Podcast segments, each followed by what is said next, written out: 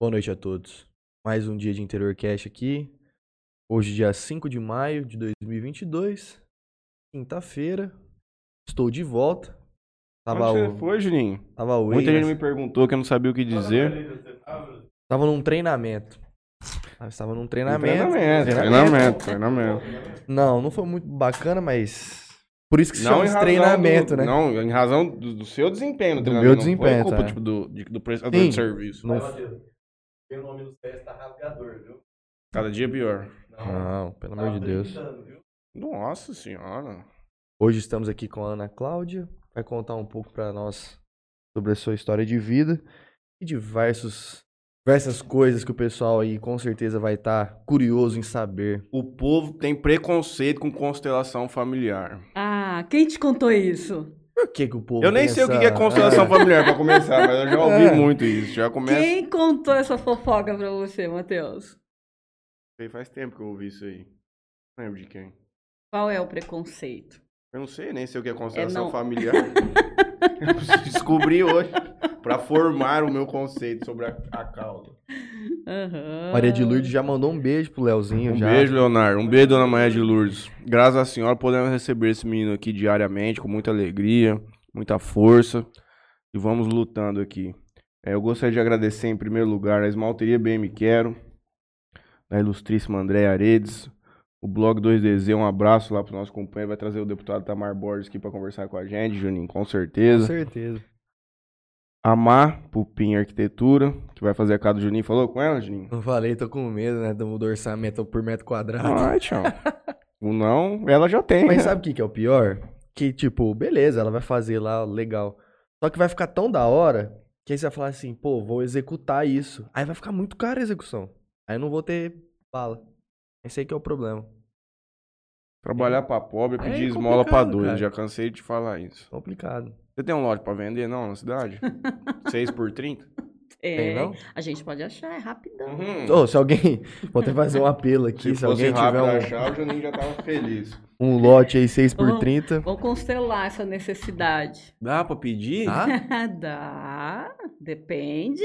Depende de como você estabelece a ordem no campo, né? Ah, agora eu fiquei curioso. É. Eu tenho uma moto pra chegar em 40 dias. Se fizer ela chegar em 20, eu faço o curso semana que vem. Antena 102 tá com a gente também. O ângulo jazz do Ilustríssimo Netinho. Gostou muito do programa do Zé Bolacha. Doutor Felipe Blanco coloca cabelo na turma. Cafeteria Sado, a Ilustríssima Bessie. O Alberto Telecom, soluções em rede fibra ótica. O Herreira Contabilidade e o Califasburgo, onde eu vou comer um lanche hoje, sem dúvida nenhuma. Pede aquele de fo- com farofa de bacon.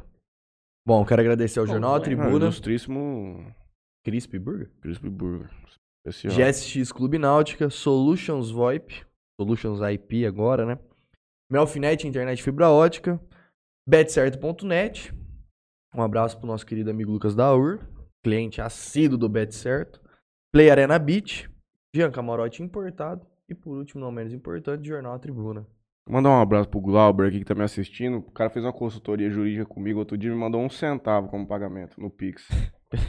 Tá bom, né? Um centavo. Vamos pedir, vamos pedir pros clientes pagar mais, pai. Vamos atrair cli- clientes Não, é pagantes. advogado, né? Advogadinho fraco lá de Minas Gerais, lá, não sabe, não conhece bem as coisas da lida. Mandou um centavo, tadinho. Mas é, ele vai ser pai agora. Ah, não, ele precisa Eu mandei 7,50 dia pra ele comprar uma fralda. lá. É, isso que eu ia falar. Já deu pra ajudar com alguma coisa. Boa noite. Boa noite. Tudo bem? Tudo, tudo ótimo. Como foi seu dia hoje? Muito bem. E o de vocês? Horrível. Meu não, porque eu tô- machuquei o joelho ontem, que tomei remédio, um sono o dia inteiro. Mas agora eu sempre chego aqui, e me, me regenero e fico bom pra conversar. Que bom, né, Matheus? Conte um pouco da sua história. Como chegou até aqui hoje? É daqui de Jales? Como é que é? Não sou, Matheus. Eu sou da cidade de Araraquara, sou nascida lá. E acabei morando em vários lugares, né? A minha família ainda é de Araraquara, mas depois que eu me casei, eu morei no Mato Grosso, do Mato Grosso fui para o Mato Grosso do Sul, e aí vim para Jales e já faz 12 anos que eu moro aqui. E que incrível que é isso, né? Inclusive hoje eu estava pensando sobre isso. Já tem 12 anos que eu moro em Jales, né? Eu venho da da educação, né? A minha primeira formação é em letras. É, eu fiz a faculdade de letras na Universidade Estadual do Mato Grosso. E vim para Jales e aqui eu também dava aula, dava aula no estado, dava aula no Anglo, dava aula na Unijales, é, na Universidade Brasil também. E diante desse decorrer aí dos 12 anos, no ano de 2000 e 2016, é, foi quando resolveram fechar o campus de Auriflama, que era onde eu ministrava aulas na, na faculdade lá. E aí eu falei, nossa, vai me sobrar ainda duas noites no próximo ano que eu não vou dar aula, né? Não vou trabalhar. O que, eu vou fazer com duas noites? Você, você conhece professor? Vem da Uhum. família de professor ou não? Já Não. fica pra rua o dia inteiro. Não, mas eu não tenho ninguém na família. Também não. É, professor, ele, ele não pode ter tempo livre. Hum. Ele, tem, Ele- ele vai querer preencher com alguma coisa. Ele tem que preencher de alguma maneira, né? E aí eu já comecei a pensar, falei, o que, que eu vou fazer com duas noites livres, né?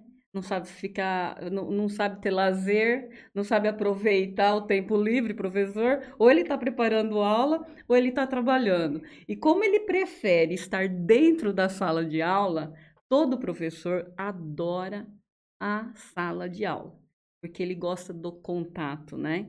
Ele gosta de estar próximo aos alunos. Então aí Aquelas coisas burocráticas extras, assim, ninguém gosta, né? São pouquíssimos que vão dizer para você que gostam das cadernetas, que gostam da parte burocrática. São uma minoria. Então, de 100%, aí talvez uns 5% ainda fale para você que goste disso. A gente tem um são amigo- pouquíssimos. A gente tem um amigo que ele é professor de história. E ele fala, cara, essa parte, Deus me livre, cara. O cara tá ganhando 50 mil, gente. Ele paga 2.500 pra alguém fazer isso aí pra ele também. Não custa nada. Não. Não, não Se for custa, ver né? por esse lado aí, para de fazer, paga alguém. Só que tem muitas coisas que se você não fizer, não tem como, tem que ser você, Hum. né? Agora, o dar a aula é uma delícia, né? Ministrar a aula é uma delícia.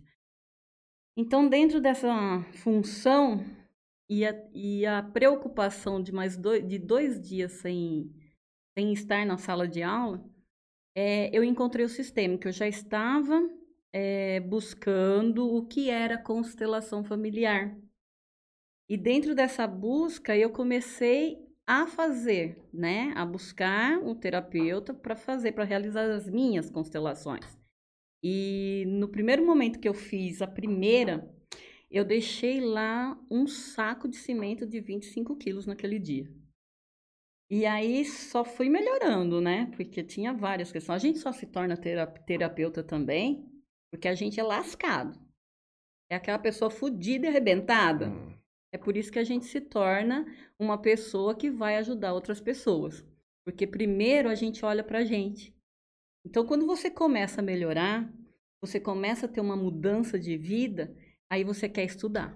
Porque aí você quer aprender.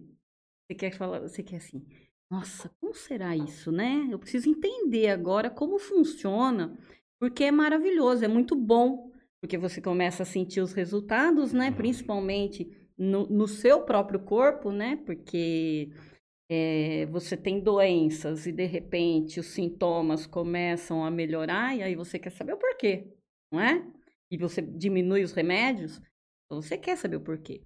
E aí, acontecendo isso, é, eu cheguei até o Dr. Fernando de Freitas, que é o meu professor, o meu mestre, quem me ensinou o que eu sei hoje. E aí, é, ele mora em, morava né, em Ribeirão Preto, que agora ele está de mudança para os Estados Unidos, vai morar lá. É, aí fui fazer a formação com ele, comecei em 2016 a fazer essa formação com ele. E em 2017 também. Em 2018, eu já estava trazendo o curso Consciência Sistêmica para Jales, para formar a primeira turma aqui de Consciência Sistêmica, que era o mesmo curso que ele dava em Ribeirão Preto, né? E voltando aí, né? Então, como me sobraram aqueles dias, eu fui estudar. Só que o estudo era os finais de semana, então durante a semana eu aproveitava para ler, para estudar, para ter mais conhecimento. E quando foi assim, é, que eu fui entendendo mais, e aí eu ficava falando para as pessoas, né? Porque aí você quer contar para todo mundo, né? Que você está aprendendo. É. E aí você começa, você com- comenta, comenta com um colega, sala de aula, aí comenta co- co- com, os alunos. Aí eu comecei a experimentar, né? Os movimentos sistêmicos com os alunos, principalmente da faculdade.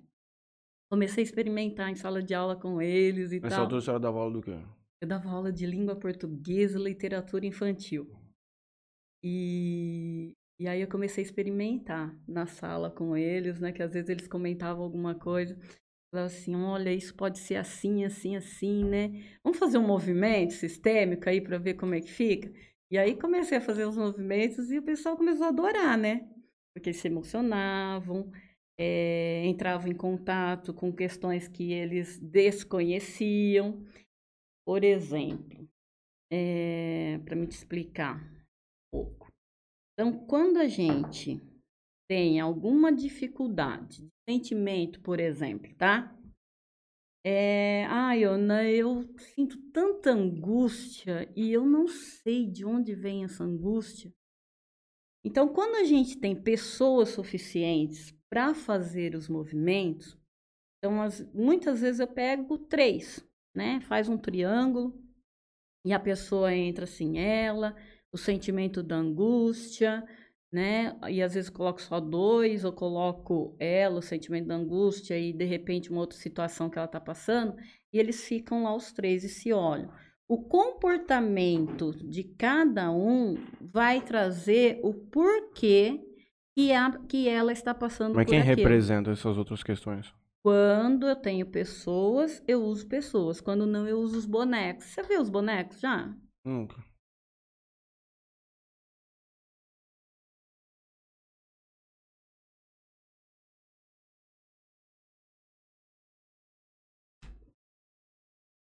Eu falei pro pastor Marcos aqui, na frente do Alberto também. Você A falou. angústia, eu cheguei num, Você tem? num nível, já Bastante? tive muito. Cheguei num nível da minha vida que hoje eu, uma grande causa, não falar 80%, 70%, é o cara tá com preocupação de não conseguir honrar os compromissos dele com Ah, o tam- filho. eu também acho. Isso aí faz o peão não dormir, É. Thiago. E É, tem muitas outras coisas, mas isso tem uma incidência gigantesca.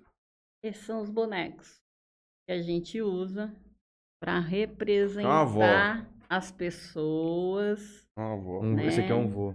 Situações que estejamos aqui. passando. Aqui é uma mocinha. É, Ô, Franley. uma jovem mocinha, Puta Ó. jovem. É o Naro. uma criança. Metrosexual. Mas quando não, coloca uma pessoa sentada.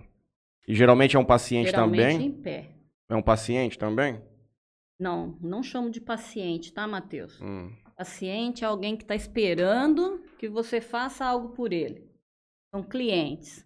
Por quê? Porque ele tem a responsabilidade de tomar uma nova atitude também. Porque é, quando você pensa em paciente, ele está esperando alguém fazer alguma coisa por ele, não é? É. Uhum. E o sistêmico, ele mostra para você que você precisa mudar as suas atitudes. Então, que você tem que ter novas posturas diante do que está acontecendo na sua vida. Uhum. O que mais acontece nas famílias são repetições de padrões, tá? E por que esses padrões se repetem? Muitas vezes por conta de julgamento, de exclusão, de falta de hierarquia no sistema e equilíbrio. E o que é isso? Exclusão, porque é uma das leis sistêmicas, tá? Antes de eu entrar nessas leis sistêmicas, eu vou te falar de onde veio, tá? É, quem entendeu tudo isso foi Bert Hellinger. Bert Hellinger era alemão, ele morreu agora em 2019 com 93 anos de idade. E ele passou pelo, pelas dificuldades da guerra, né? Ficou em campo, né? Na, na Bélgica, eu não me lembro agora. Desculpa essa falha de memória. E ele foi, num dado momento, ele foi fazer missões na África.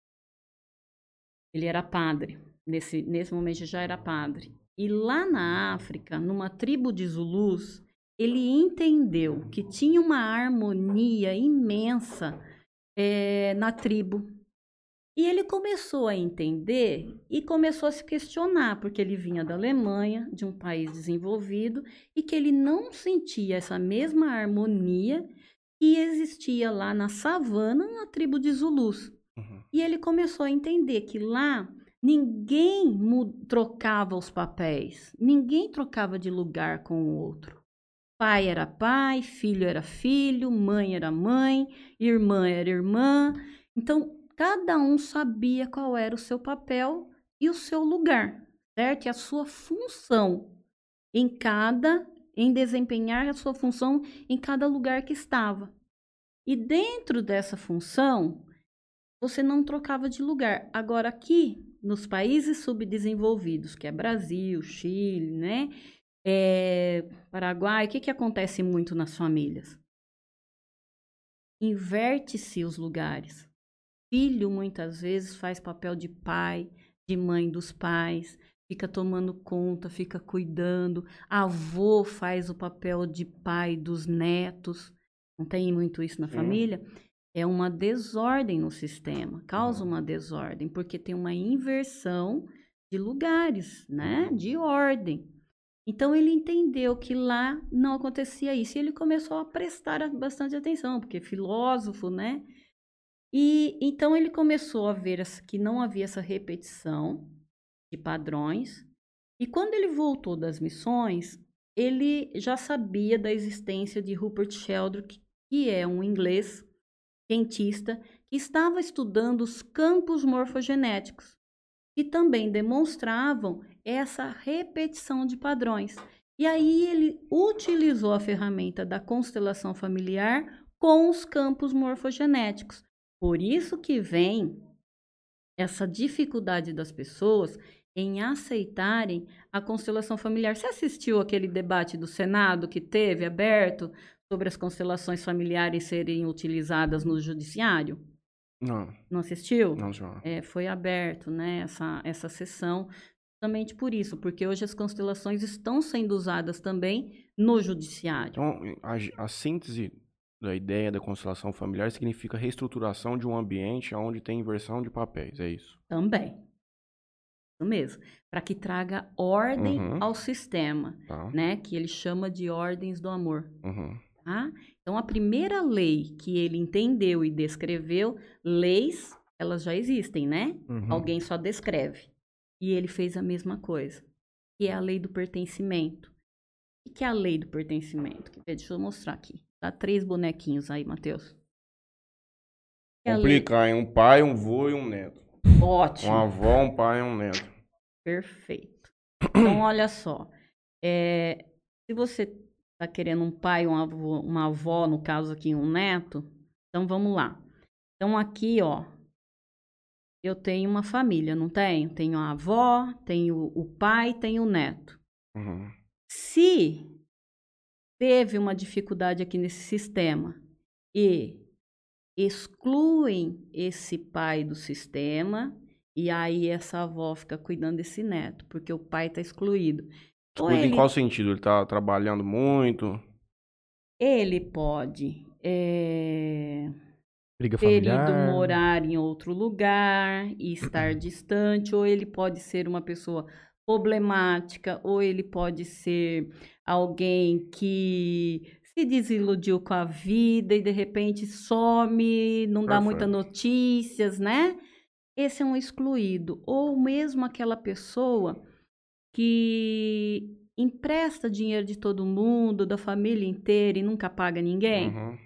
Ele vai entrando numa situação de exclusão. A família começa a não querer muito ele por perto. Uhum. O famoso problemático, esse aí.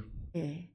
Aí ele fica num lugar de exclusão. Ele ficando num lugar de exclusão vai causar o que aqui? A, a quebra da ordem. Vai quebrar a ordem, exatamente. Essa avó assume o lugar de mãe desse Uhum. filho, né? E ela é a avó. E esse filho aqui, esse neto, vindo para esse lugar que é do lugar do pai dele, que é o lugar do filho, vai acontecer o quê? Vai tomar a avó como mãe. Vai tomar a avó Uhum. como mãe, causa uma desordem. Uhum. E essa exclusão pode ficar trazer para esse filho aqui ou para o filho dele. Quando ele tiver um Pega outro filho, dá aquela menininha lá.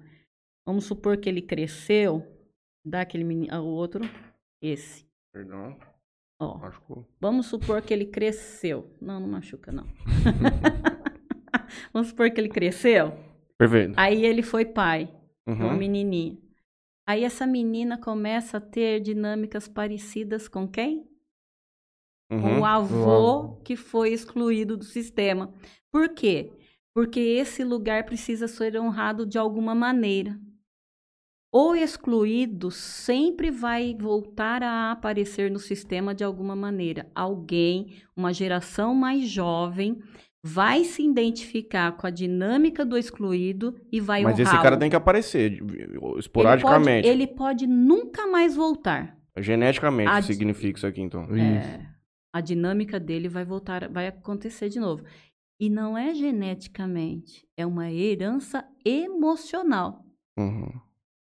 A- da mesma forma que você recebeu toda a herança genética do seu pai e da sua mãe, você recebe também a herança emocional da família paterna e da família materna. E aí essa filha começa a honrar esse avô. Então é preciso, a constelação faz o quê? Ela traz o equilíbrio de volta quando alguém aqui entende que algo está acontecendo e começa, por exemplo, um sentimento de angústia e não sabe de onde vem, esse pai busca um, um- um profissional que faça a constelação, a constelação pode levá-lo a entender essa dificuldade que houve com a exclusão Uhum. e, no coração, trazê-lo de volta para o sistema. E é honrar, aceitar o outro como é. Uhum. Eu não tenho direito de julgar ninguém da minha família. Eu não tenho direito de excluir ninguém da minha família. E quem faz parte da família, Matheus? Quem faz parte, Juninho? Da família. Todos os bonequinhos aí. Legal! Faltou um cachorrinho, um gato. Adorei! Hoje em dia a família é tão ampla, não. Pois é. Mas, Relativo pra algumas O pessoas. cara casou com um holograma esses dias, viu? E aí o software parou de funcionar, ele tá pirando lá. Juro por Deus. Olha, pega uma água pra mim. para ver onde chega, né, a mente humana. Então, ó, todos os consanguíneos fazem parte da família, certo? Mas uma pessoa que se casou com, com seu tio, Os agregados. os agregados também são parte da, Da família, certo? E temos os amigos, mas é uma outra situação que nós vamos chegar depois, tá? Então, eu não tenho direito, se eu for agregada, se eu for consanguínea, eu não tenho direito de excluir ninguém da família. Ele pode ser a pessoa que empresta dinheiro e não paga ninguém, ele pode ser alguém que tenha matado alguém, tá? Com- Cometido até um crime, mas ele continua sendo parte da família. Uhum. Eu posso não querer conviver com essa pessoa. Isso eu tenho direito Uhum. de não querer conviver, mas no coração eu preciso tê-lo. Ele tem que ter um, um lugar no coração de todos da família. Até num senão- cenário de. Perdão. Num cenário de que Pode falar. o cara vai. Teve aquela criança. Ele morre. Uhum. A carga tá nesse aqui. Essa aqui nunca conheceu ele. E ela pode Existe fi- a possibilidade. e ela pode ficar identificada com a dinâmica dele. Uhum. Por quê? Porque a dor continua aqui nesse lugar, tá? O lugar que era dele vai ficar uma dor.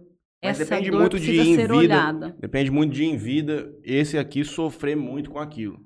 Porque se ele é um cara que superou, que não, nem comenta mais sobre o assunto, a probabilidade de- dessa aqui receber é menor. Isso significa que a dor está dentro dele. Quando eu não falo do meu pai, quando eu não comento da história do meu pai, Quando eu não quero conversar com meu pai, eu estou fazendo o que com ele?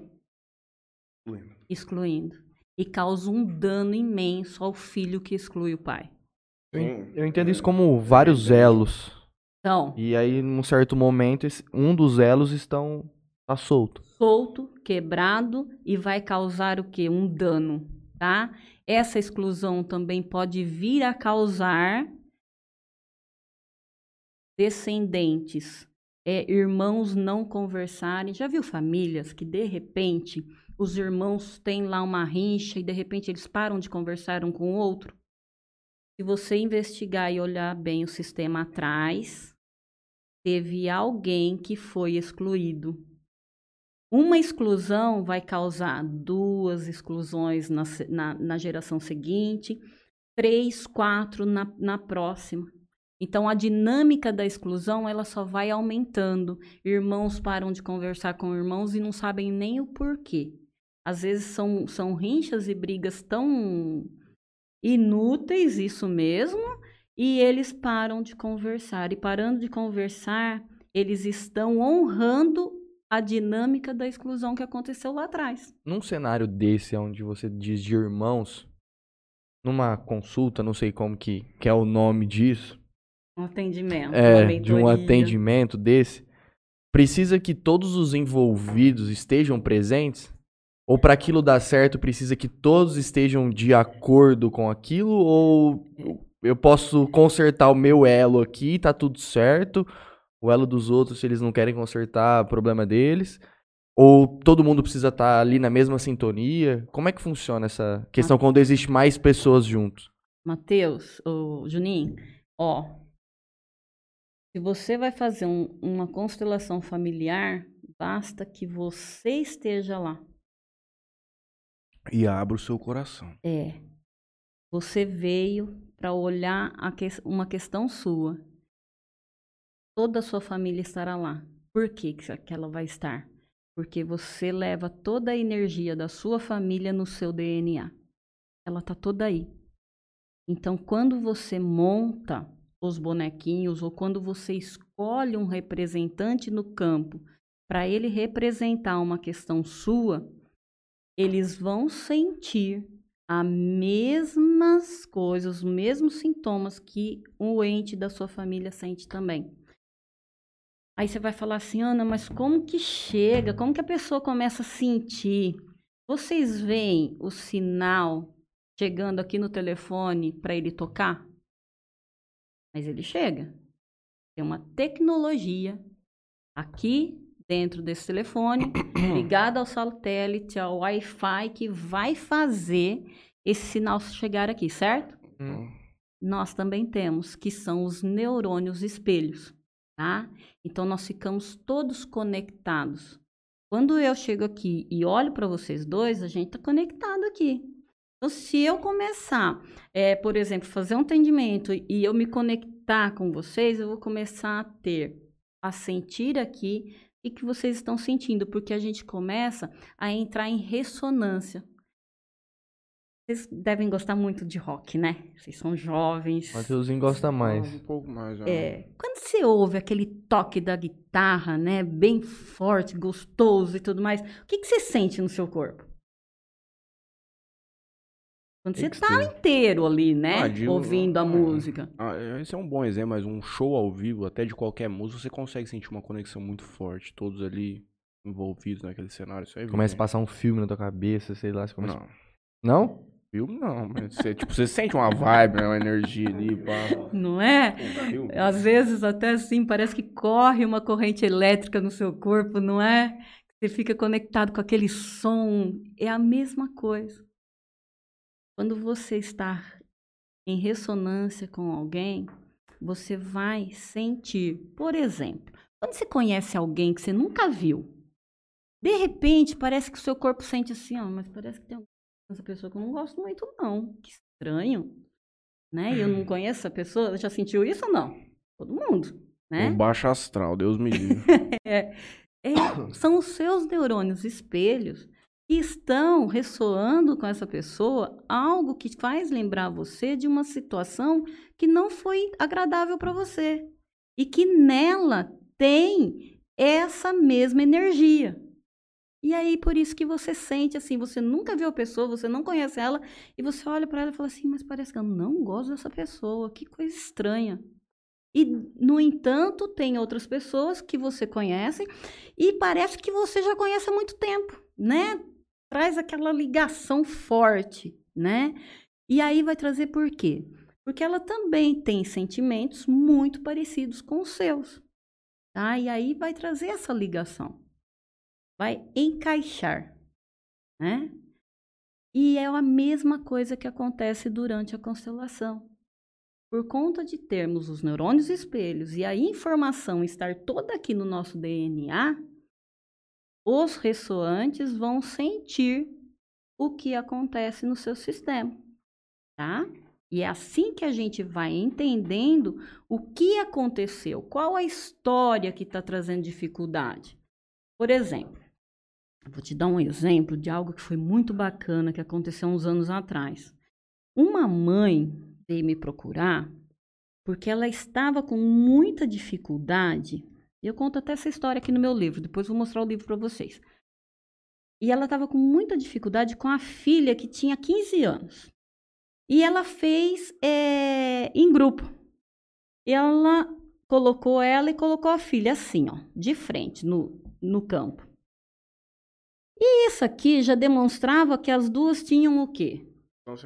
Um, e um confronto, uhum. né? Porque os representantes começaram a ter reações assim de um querer ser maior que o outro, né? Trazer essa demonstração. Aí deve ser comum pra caramba. Muito, muito comum, né? É, e aí eu perguntei para ela, falei assim, tá, é, você é casada? Sim. Aí ela colocou o marido, que é o pai da menina. Ela colocou aqui assim, tá? E aí ela, a menina, a filha com 15 anos ela tinha na época, tá? E tinha uma pessoa representando ela. Ela começou a querer ficar cada vez maior, principalmente com a entrada do pai. Ela queria ser muito maior do que a mãe, né? E enfrentando a mãe aqui. Mas não era menino, era uma outra pessoa. Não, era uma outra pessoa representando a menina de 15 anos. E também uma outra pessoa representando a mãe, só que a mãe estava ali comigo. Uhum. Certo? Por isso que eu disse isso para você. Você indo, a sua família inteira estará lá, tá? Aí, quando colocou o pai, ela começou a querer ficar muito grande, né? E enfrentar mais ainda a mãe. Aí, olhando aquela dinâmica, né, toda, eu fiz uma pergunta para ela. Falei assim: Você teve algum relacionamento importante antes desse casamento? Ela falou assim: Não. Eu falei: E seu marido? Ela falou assim: Não, mas não é importante. Eu falei assim: Como assim?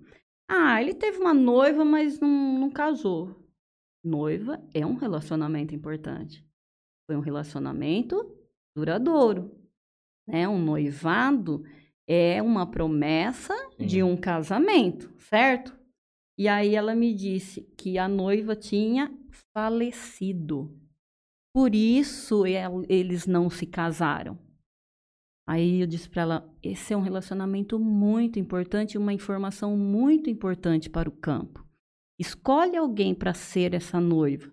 Aí ela escolheu e ela colocou essa noiva aqui assim. E tinha mais uma pessoa lá? Sim, tinham várias pessoas uhum. lá. É, geralmente, quando eu faço constelação em grupo, é sempre mais de 10 uhum. pessoas, tá? Porque nós precisamos de vários representantes. Porque você nunca sabe o que o campo vai trazer, nem o constelador sabe. Mas, pô, como que uma pessoa consegue saber o comportamento da, tipo, da filha? Assim? ela vai atuar lá. Sim, porque ela, ela sente, ela ressoa. Uhum. Lembra que eu estava explicando para uhum. você sobre os neurônios espelhos, sim, a ressonância? Uhum. Ela vai sentir, ela começa a sentir. E ela entende que esse sentimento não é dela, é um sentimento do campo, tá? Aí ela colocou essa noiva aqui, ó. Colocou... Esse povo fica conversando, não, fica, só fica paradinho não, na frente do outro. Isso. Ah, é como tá. se fosse aí. É como se tá... fosse aqui, só que eles vão sentindo. Quando eles vão sentindo e movimentando, eu vou identificando e vou perguntando pro, para o constelado, o que, que ele está vendo, é se isso é, é, semelhante ao que ele vê na casa dele e tudo mais, né?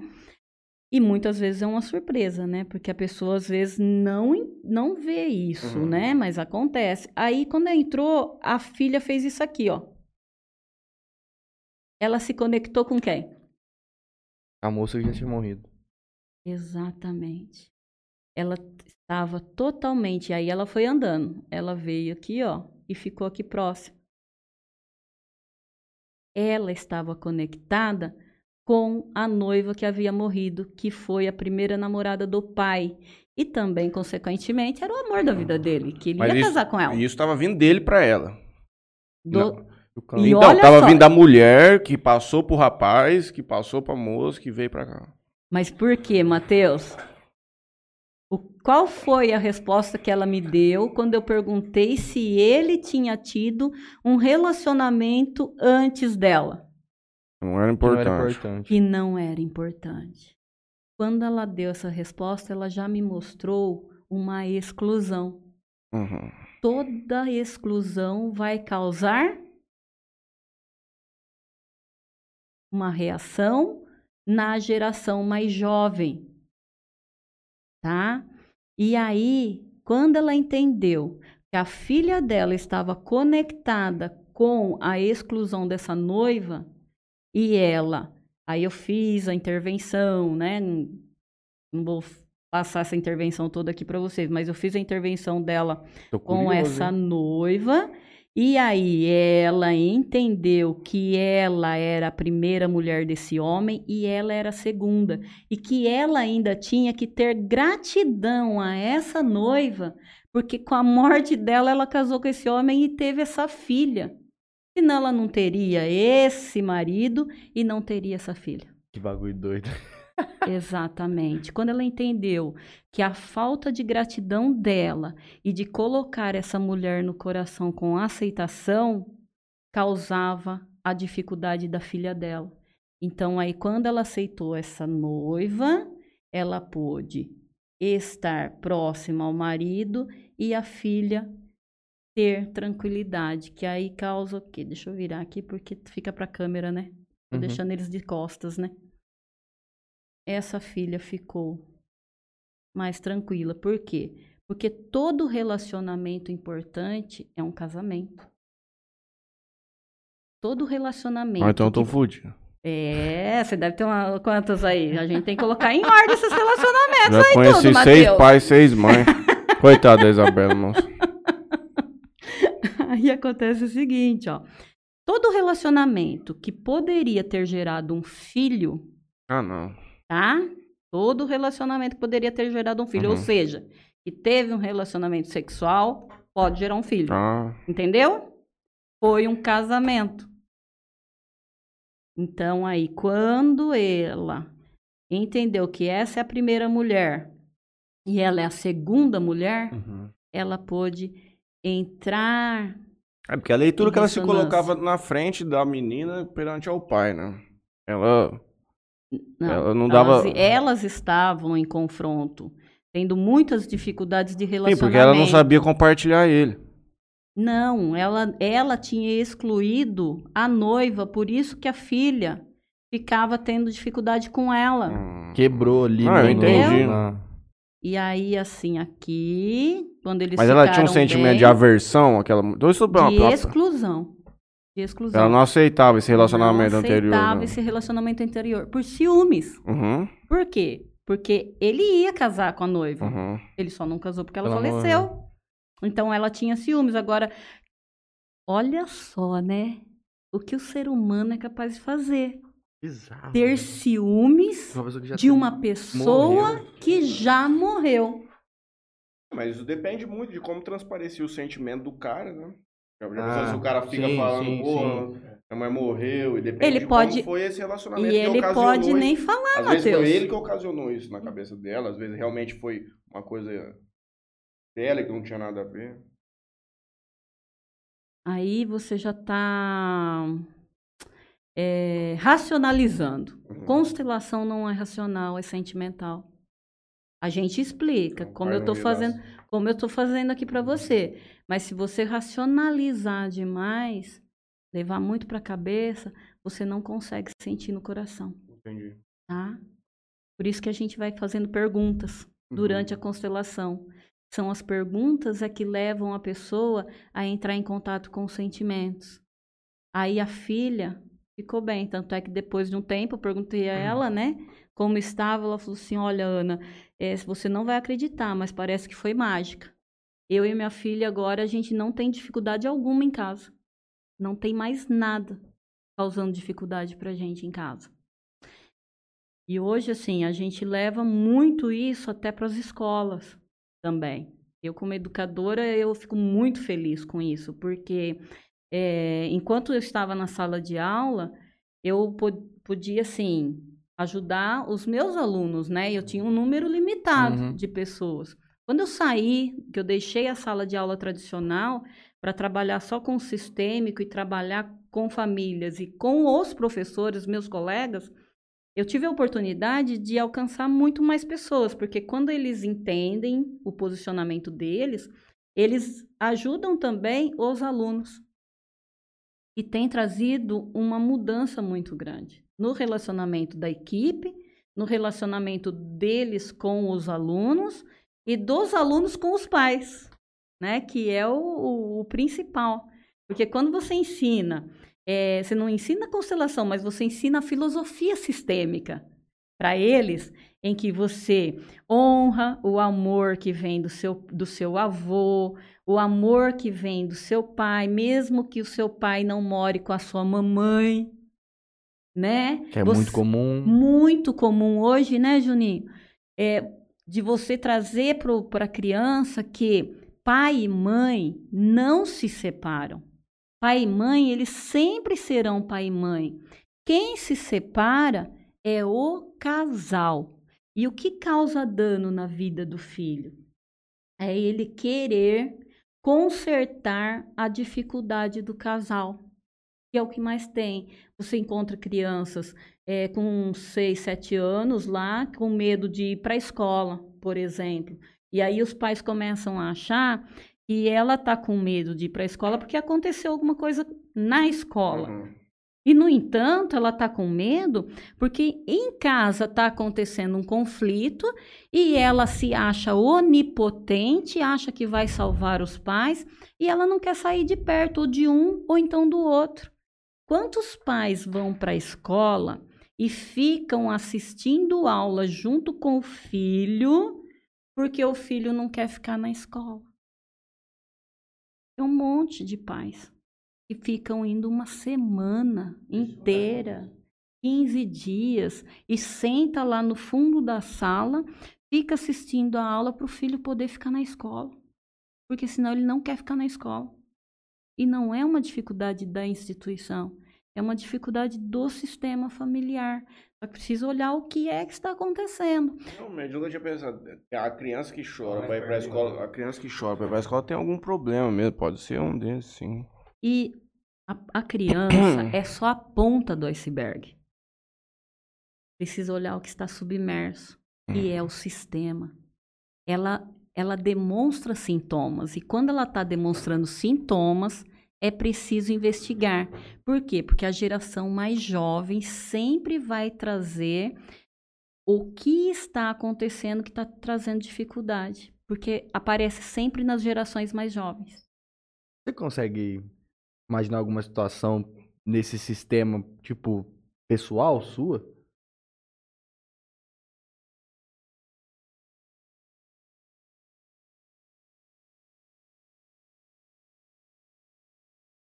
Desde que idade?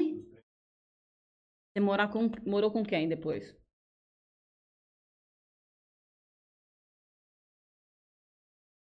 Só que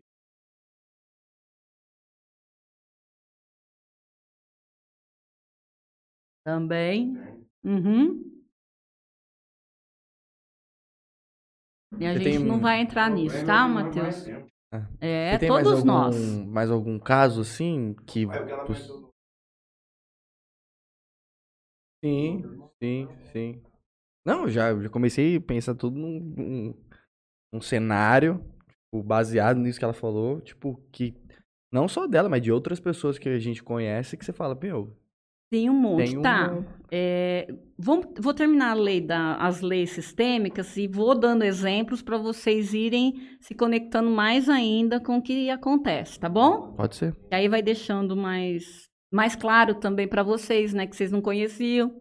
E você pode ir me perguntando, Tá tá. Juninho? Vai me, me, me, me falando que eu vou direcionando melhor também vocês. Então vamos lá. Falamos da lei do pertencimento, certo? E aí a exclusão, o que que causa? Então eu trouxe esse caso aqui, que ela excluía a noiva e por isso ela- a, a filha tinha dificuldade com ela, certo? Um caso também interessante que passou, que foi de exclusão também, foi uma pessoa que se suicidou e tendo se suicidado, no coração da família teve a não aceitação, tá? E a não aceitação da família por ele ter feito isso causava dificuldade. Quando a pessoa montou, ela montou a filha, ela e a filha olhando para a pessoa que se suicidou. A filha, e a filha estava tendo dificuldades na escola. E a filha estava tendo dificuldades na escola porque estava conectada com essa dor que não foi elaborada aqui, ó. Foi um luto não elaborado. E um luto não elaborado também traz dor para os descendentes. Porque essa dor precisa ser sentida. É um momento. Por que, que existe o luto? O luto é para ser sentido é para ser vivenciado, é para é para chorar, é para sentir falta, é para sentir saudade, sim. Morreu uma pessoa que você amava muito, né? E eu também preciso trazer para o meu coração a aceitação do destino do outro. Quando eu não aceito o destino de alguém da minha família, vai causar emaranhamento para os, os descendentes. E aí a, a criança começa também a ter dificuldade, dificuldade de concentração, déficit de atenção, hiperatividade, estão todos ligados a causas sistêmicas. E, no entanto, as pessoas querem o quê? Dar re- remédio para os filhos. Quando é mais fácil olhar para o que aconteceu. Só que aí você falou uma coisa muito importante no início. As pessoas têm preconceito com a constelação, com a visão sistêmica. Ainda tem. Por quê? Porque ela é muito jovem. Tem 40 anos de Brasil só, gente. Uhum. É, é um bebê engatinhando ainda. Na semana passada, não, foi na segunda-feira, saiu uma manchete no estado sobre. Foi a manchete de segundo do jornal impresso. Sobre ansiedade e depressão na rede estadual. 69% dos alunos do ensino fundamental 2 relataram ter algum tipo de. Algum dos sintomas atrelados com depressão e ansiedade. Aí tinha alguns outros números lá. Me lembro também que 15% já estava com dificuldade de sono. Fundamental 2 é da primeira, quinta, Uhum. quarta série. Não. Um de dois Ah. é do sexto Do- ao, nono. Eu só Fundi- sou um antigo, eu não sei o que é um, sexto ao Fundi nono. um é até o quinto. Até o quinto. Fundi dois é do sexto ao nono. O que, que é nono, série? Eu não sei. Eu É, sou... agora tem É o nono ano. Nono ano. Aumentou, né? Não é mais até a oitava Bem série. quando, bem quando a gente Vai até o saiu, nono ano. Já, tinha, já, Já tinha, já ia tinha? começar esse Vocês negócio de nono Aí ano. depois tem o jovens. primeiro colegial. Depois É. do colegial. E que agora estão querendo colocar o quarto, né? Ainda Ah, não é? foi implantado, mas. Deus me... Não, é bom. Tem que ter. tem que ter, porque moleque de 17 anos saindo da escola é muito novo, cara. Não sabe o que é a vida, não. E, e aí entra outra questão, né? Fazer a vontade dos pais.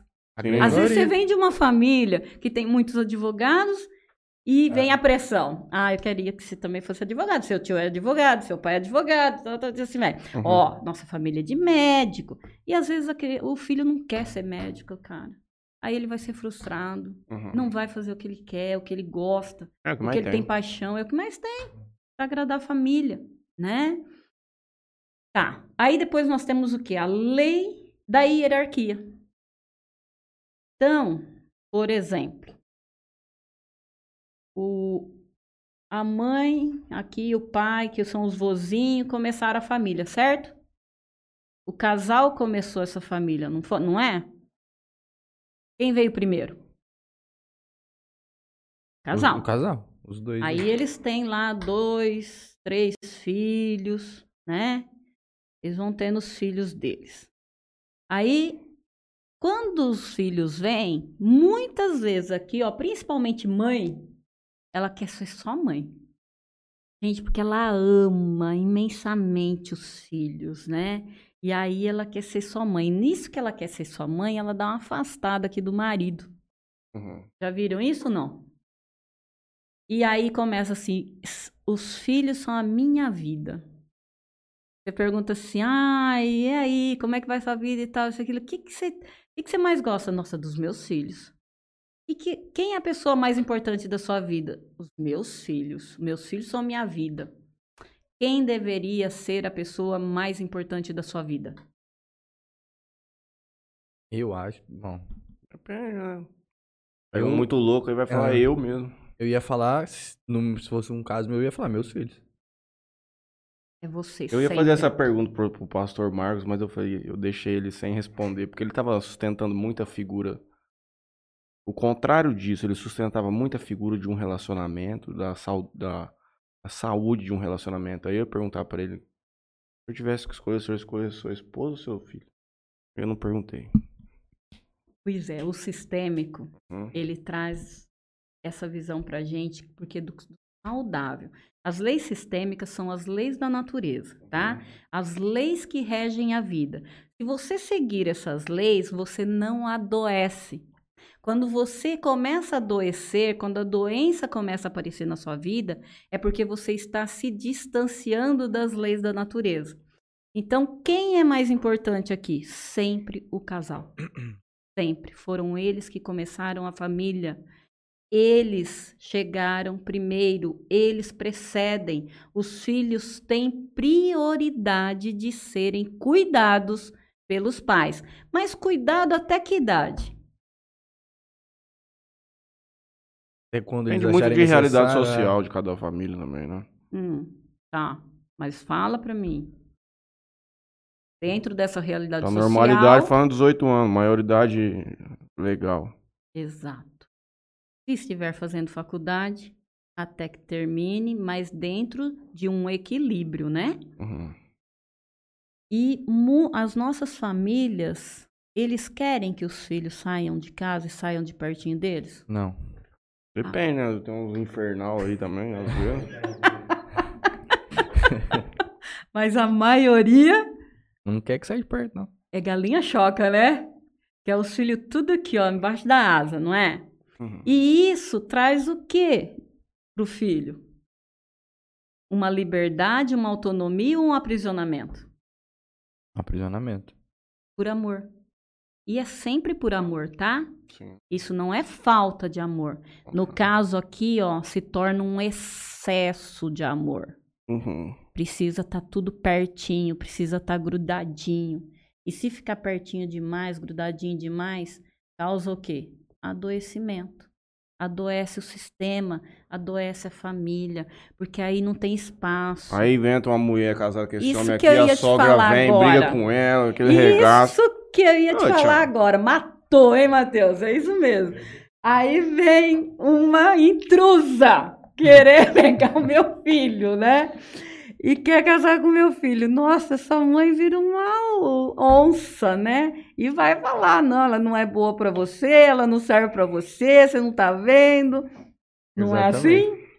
Por quê? Porque vai desmanchar o ninho, né? Esse, essa agregação gostosa aqui, né? Quentinho, bom. E é preciso que os filhos tenham espaço para serem eles mesmos, né? É Uhum. preciso que tenha esse espaço para os filhos terem autonomia. Então, na lei da hierarquia, o primeiro que chega, ele, ele tem, ele prevalece. Os mais jovens têm prioridade de serem cuidados pelos mais velhos. E serem cuidados, lógico, de 0 a 5 anos, você vai ficar cuidando, mas cuidando até um ano. Você cuida da função materna, que é dar afeto e segurança, né? Deixar perto. E isso vai até os três anos. Só Uhum. que dando autonomia, Mateus. Deixando que ele comece a realizar algumas coisas sozinhos, aquelas que ele, que ele consegue fazer. Então a criança começa. Tem criança que, na hora que começa a gatinhar, é, a mãe começa assim: não, não vai não, vem aqui, fica aqui pertinho de mim. E isso já vai tirando o quê? A autonomia da criança sem que saiba, porque Uhum. ela não faz isso porque ela quer, é inconsciente. Uhum. Ela, ela desconhece e aí ela sente que o filho traz um aconchego para o coração, deixa ela se sentir muito amada com o filhinho perto. Aí ela não quer que o filho saia nem para gatinhar, para brincar. Tem criança que, que não pode ir no chão. E o processo de reparar um cenário como esse? Porque isso é um dano psicológico, não? Também. Isso é um dano que vem sendo construído aí há algum tempo, Ah, que isso não come- simplesmente conhecer a realidade, É, você e- entender que isso aí é o ocasionador do problema, a pessoa tem que ter uma, uma sabedoria muito grande ela para sair tem que de buscar lá. e- ajuda. Tem que buscar ajuda, não Uhum. tem outro jeito. Uhum. E, e não foi esse casal que começou isso. Os outros aqui, antes, já vieram fazendo isso. Uhum. O sistema vem adoecido há Uhum. muito tempo e só está tendo uma continuidade, tá? Esse processo terapêutico de reparação é com vocês também? Também, também. E aí, Só aí que é um mas aí, processo aí não, lento. mas aí não é mais constelação. Não, aí já é uma terapia sistêmica, Uhum. tá? Em séries de atendimentos. Uhum. né? Só que aí também é uma outra questão. É, não é um processo rápido, é mais rápido do que você ter passado a vida inteira para chegar onde você chegou, é bem mais rápido, né? Só que exige das pessoas esforço. E muitas pessoas não querem o quê? Esforçar. elas querem o fácil.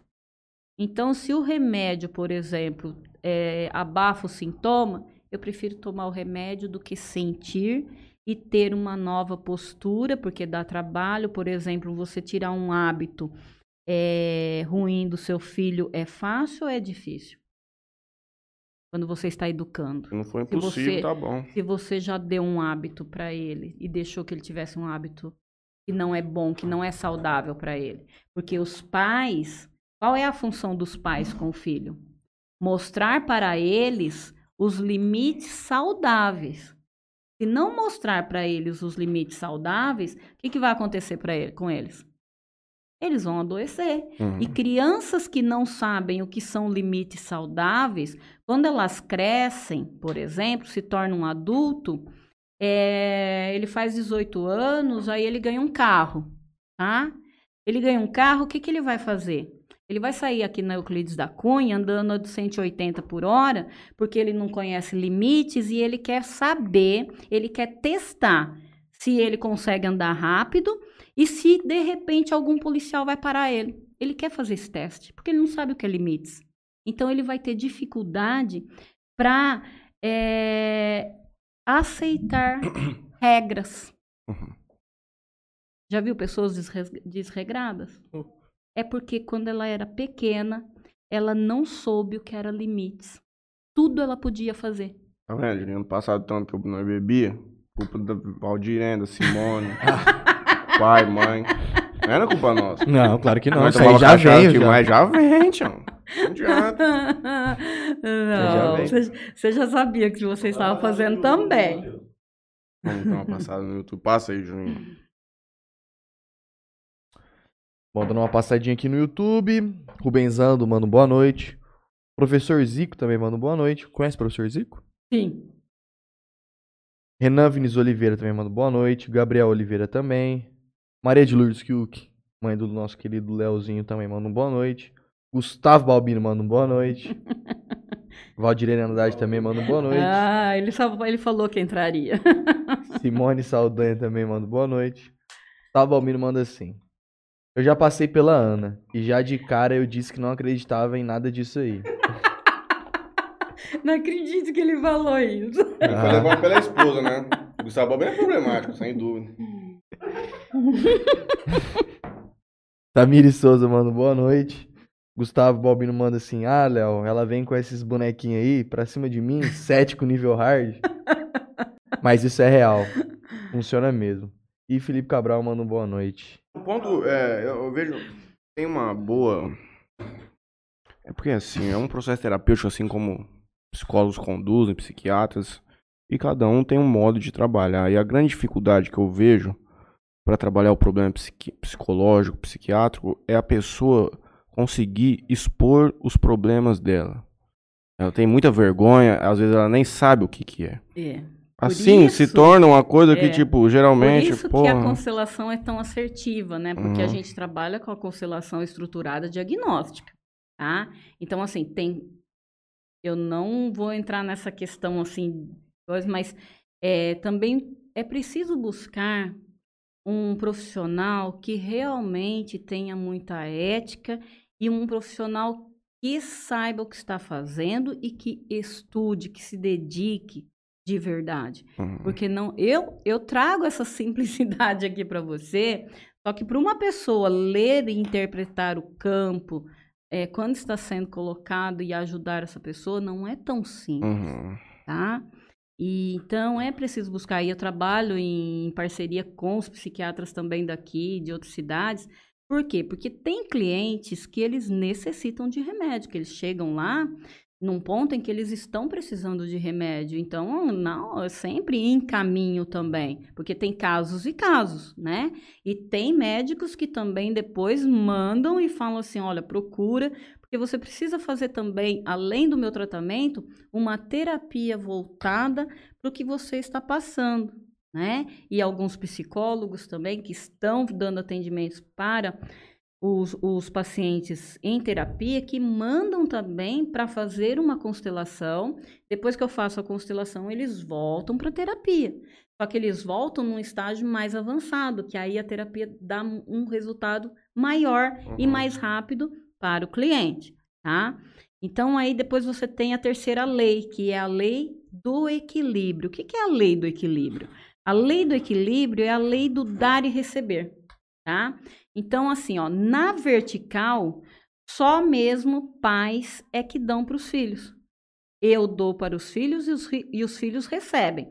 E como que eles entram em equilíbrio comigo? Quando eles se tornam pais e passam para os filhos deles, eles se tornam, eles voltam a ter Um equilíbrio com os pais.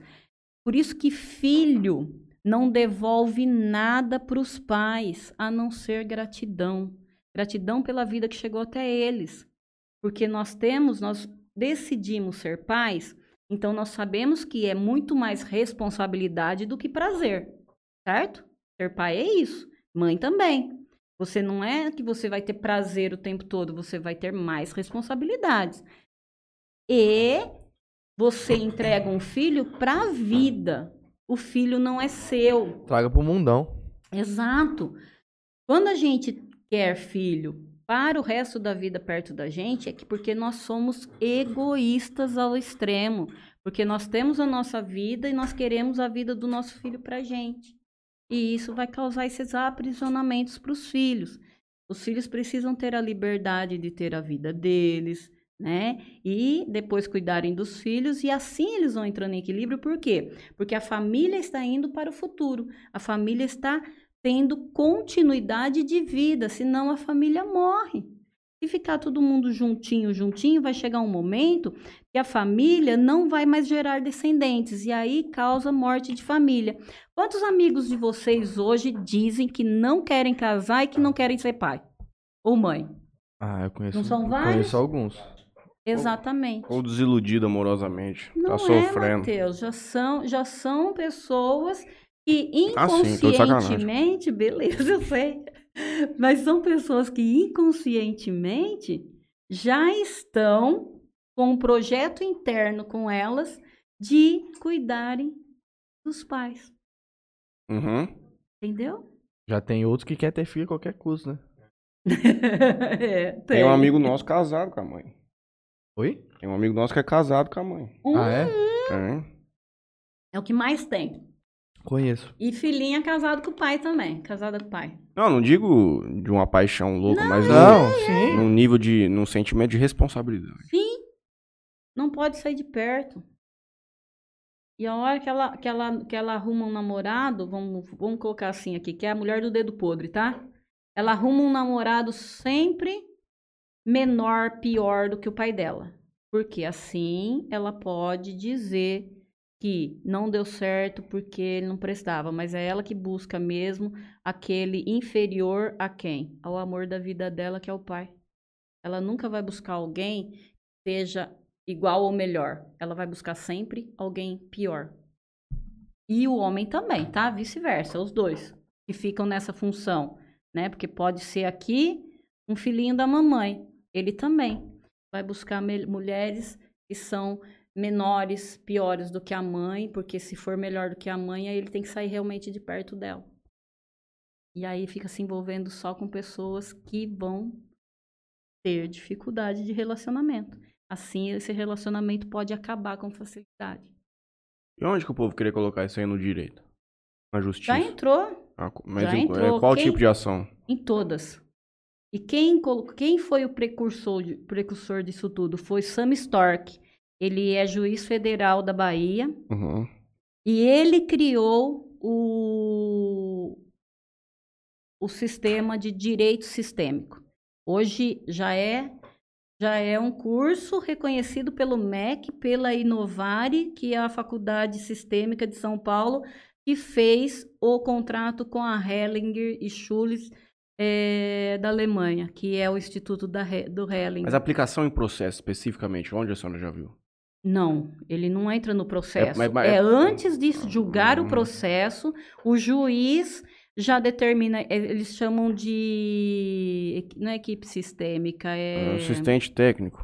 Não, eles criam uma comissão de direito sistêmico que, principalmente na vara de família, Então, é aí caso as de família, pessoas mas- vão para o atendimento ali mesmo no fórum. E também é, trabalhista. Trabalhista também eles usam demais. Por quê? Porque vem também uma falta de reconhecimento do tempo do ser- de serviço prestado do colaborador com a empresa. E causa uma outra coisa também no organizacional. E aí até tem uma, uma juíza que, que é do- faz parte do meu grupo de estudos, e ela um dia comentou né, que no final de um, de um julgamento, ela pediu, de um acordo, ela pediu para que o dono da empresa eh, dissesse ao colaborador, né? O senhor pode dizer a ele que o senhor reconhece o tempo de trabalho dele com a empresa, que o, o, o lugar dele, eh, que o que ele fez foi muito importante para a empresa? Ele falou, posso, claro que posso, fez isso. E, e esse e esse colaborador, na, no momento em que ouviu isso, eh, ele chorou dentro do julgamento, porque aí ele viu e sentiu-se reconhecido. Não tinha o dinheiro, não significava tanto. Não, ele queria o reconhecimento. Uhum. Então, eh, o, o SAMI, ele começou a fazer isso, ah, os movimentos sistêmicos, no fórum mesmo. E como ele começou a diminuir os casos que iam para julgamento, eh, ele, as pessoas começaram a buscar o que ele estava fazendo, né? Porque ele tinha sido um dos alunos do BERT também. E aí ele disse o que estava fazendo e, e essa informação chegou até o Bert. O Bert ainda era vivo Uhum. nessa época. E o Bert pediu para que falasse, eh, que queria falar com ele. E aí ele foi até a Alemanha, esteve com o Bert.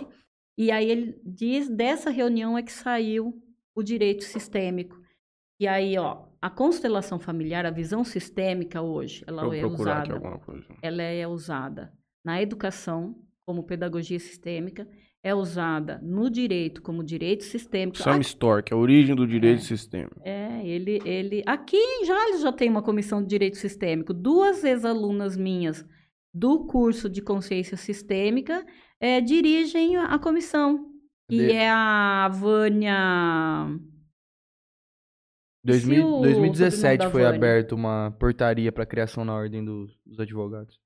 Isso. De uma comissão de direito sistêmico. Isso, e agora ela já se estendeu quase no Brasil todo. É, e agora também tem o Yuli, Hot, Yuli Rotter, que é um juiz também de direito em Maceió, que ele está introduzindo também a, uma outra linha que é da IOPTI, que é o Encontro Consigo Mesmo, que trabalha também é uma outra área da constelação, mas é voltada totalmente para o interior do indivíduo.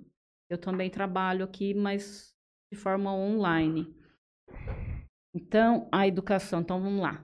É, porque, é que eu, eu- eu trouxe esse ponto porque eu imagino. Isso aqui ele é bem pré-processual. Antes de chegar, É, realmente, de vezes... para não ser julgado. Para não ser julgado. Por Uhum. quê? Porque tem uma, uma assim, ó. Ganha-se tempo e dinheiro. Porque você economiza as custas dos processos. Sim. E um advogado, por exemplo, sistêmico, ele tem uma maior propensão a trabalhar com o quê? Com conciliamento Uhum. e não precisar levar os casos para julgamento. Então já tem muitos advogados trabalhando nessa área, Uhum. porque aí ele começa a solucionar os conflitos antes de levar para julgamento. Não é muito melhor? Sim, Não é muito mais Deus. fácil? É mais rápido, porque as partes entram em acordo Uhum. e é, é, não honoroso, né? Honorário. É, vai, vai diminuir muito as custas, né? É menos oneroso. Menos oneroso. Muito obrigada, é isso mesmo.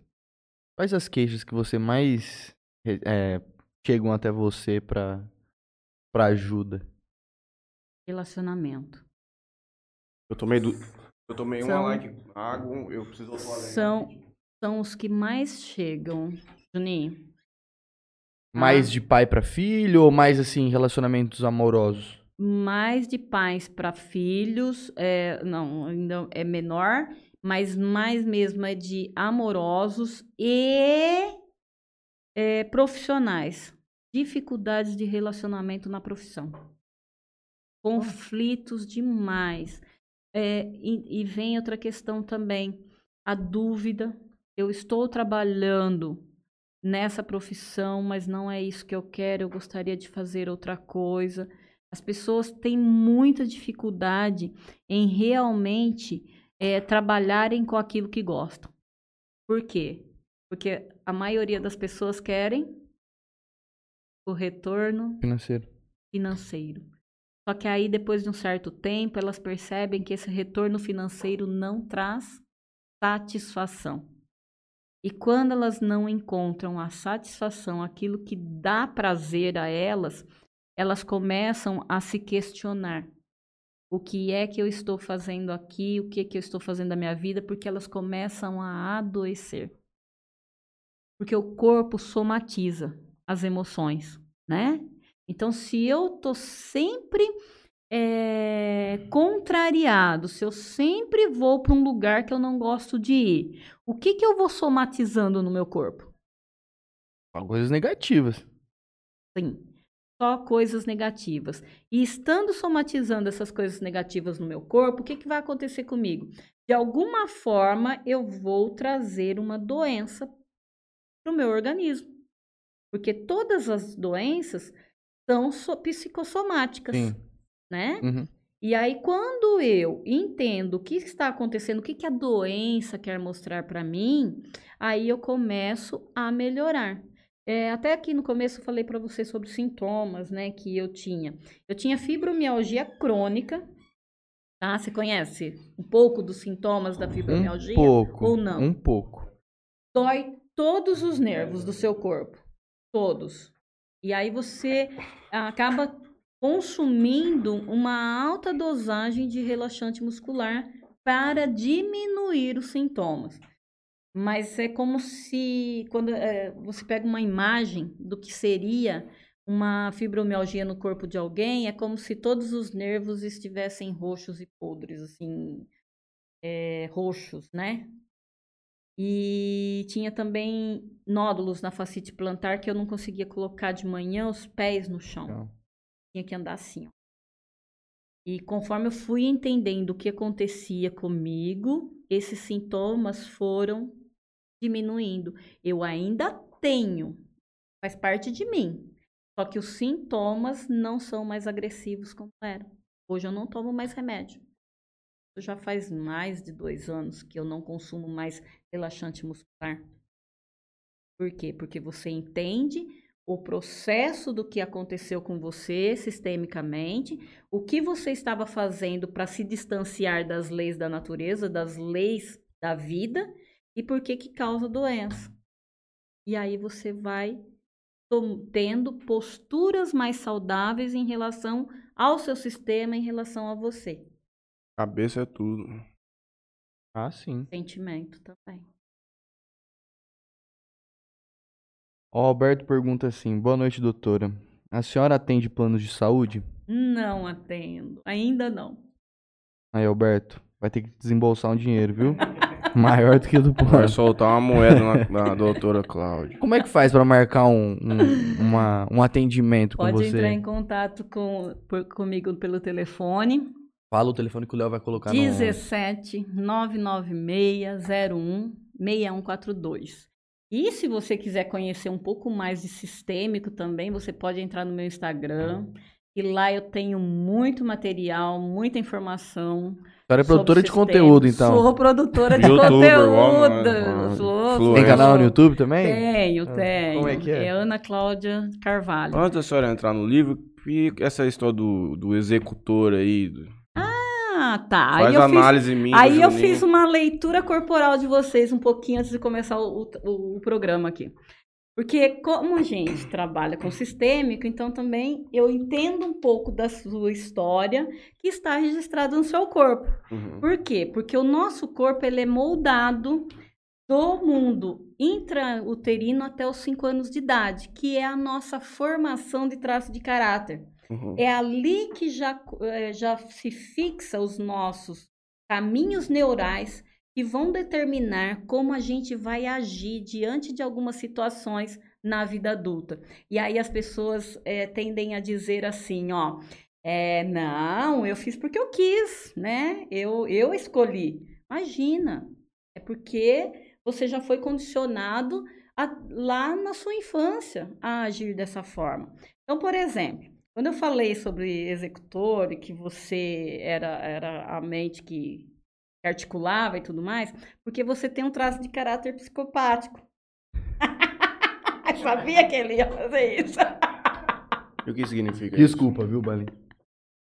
Eu não, Foi estou, mais forte que eu. eu não estou falando isso? Ó, pra eu ficar com a cara fechada assim, ó, é mais um elemento que, indi- que indica isso.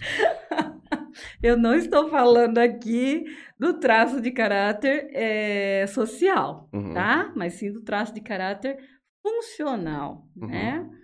Eh, você é articulador, Matheus. Então, você é aquela pessoa que tem facilidade de conhecer pessoas, de fazer network e de trazer benefícios, tanto para você como para outras pessoas Uhum. através desse conhecimento.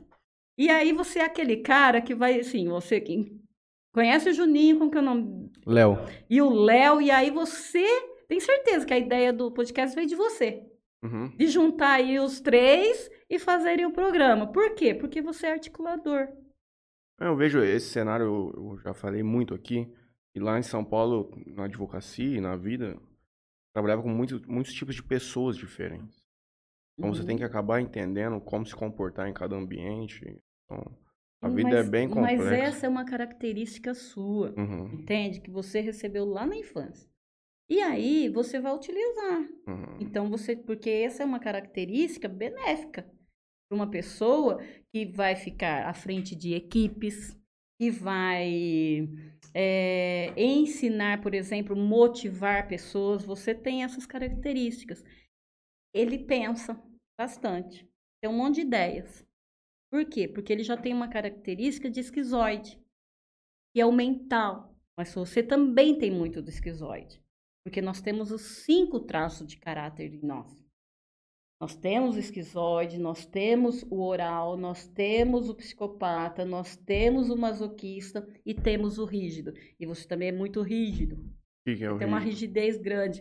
E gosta das coisas arrumadas. Por exemplo, você gosta que as coisas estejam sincronizadas e arrumadas. Não, Se tiver muito bagunceiro, bagunçado, mas isso te irrita.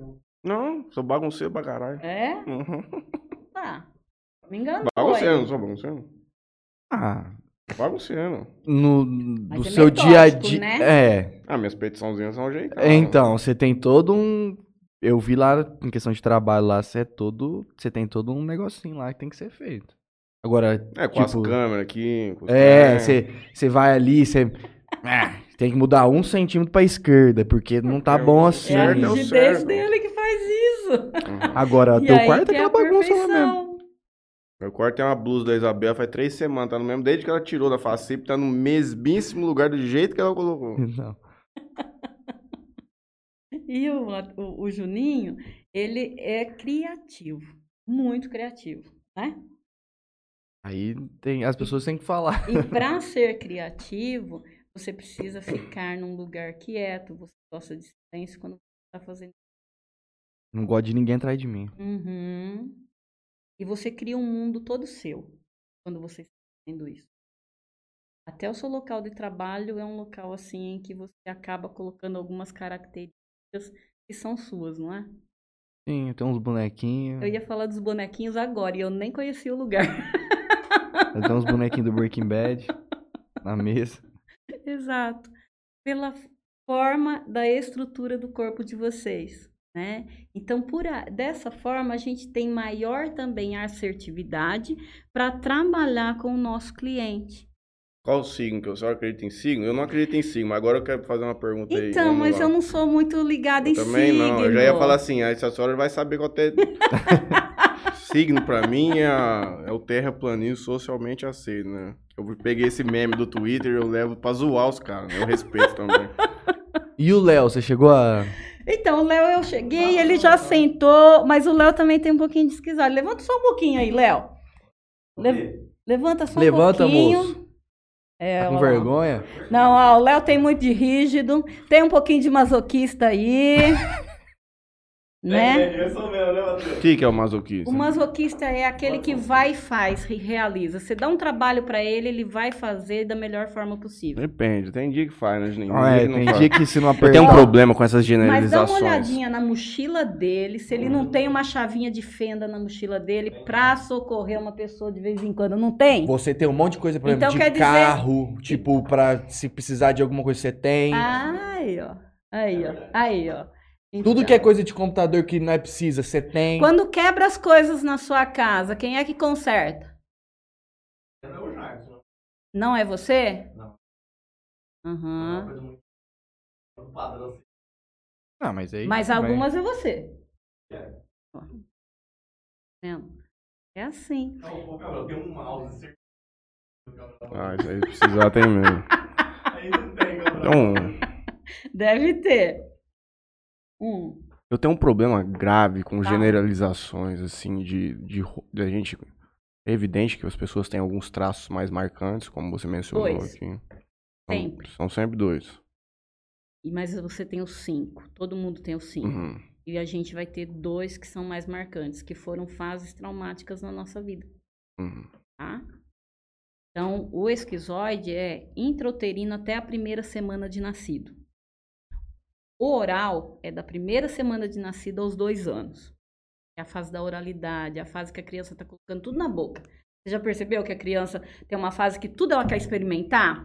Ela, ela vai botando na boca, ela às vezes tá ali perto da cadeira, ela quer lamber a cadeira, porque ela quer experimentar. E ela experimenta o mundo que está à volta dela pela boca. Parece meu cachorrinho mais novo, a gata.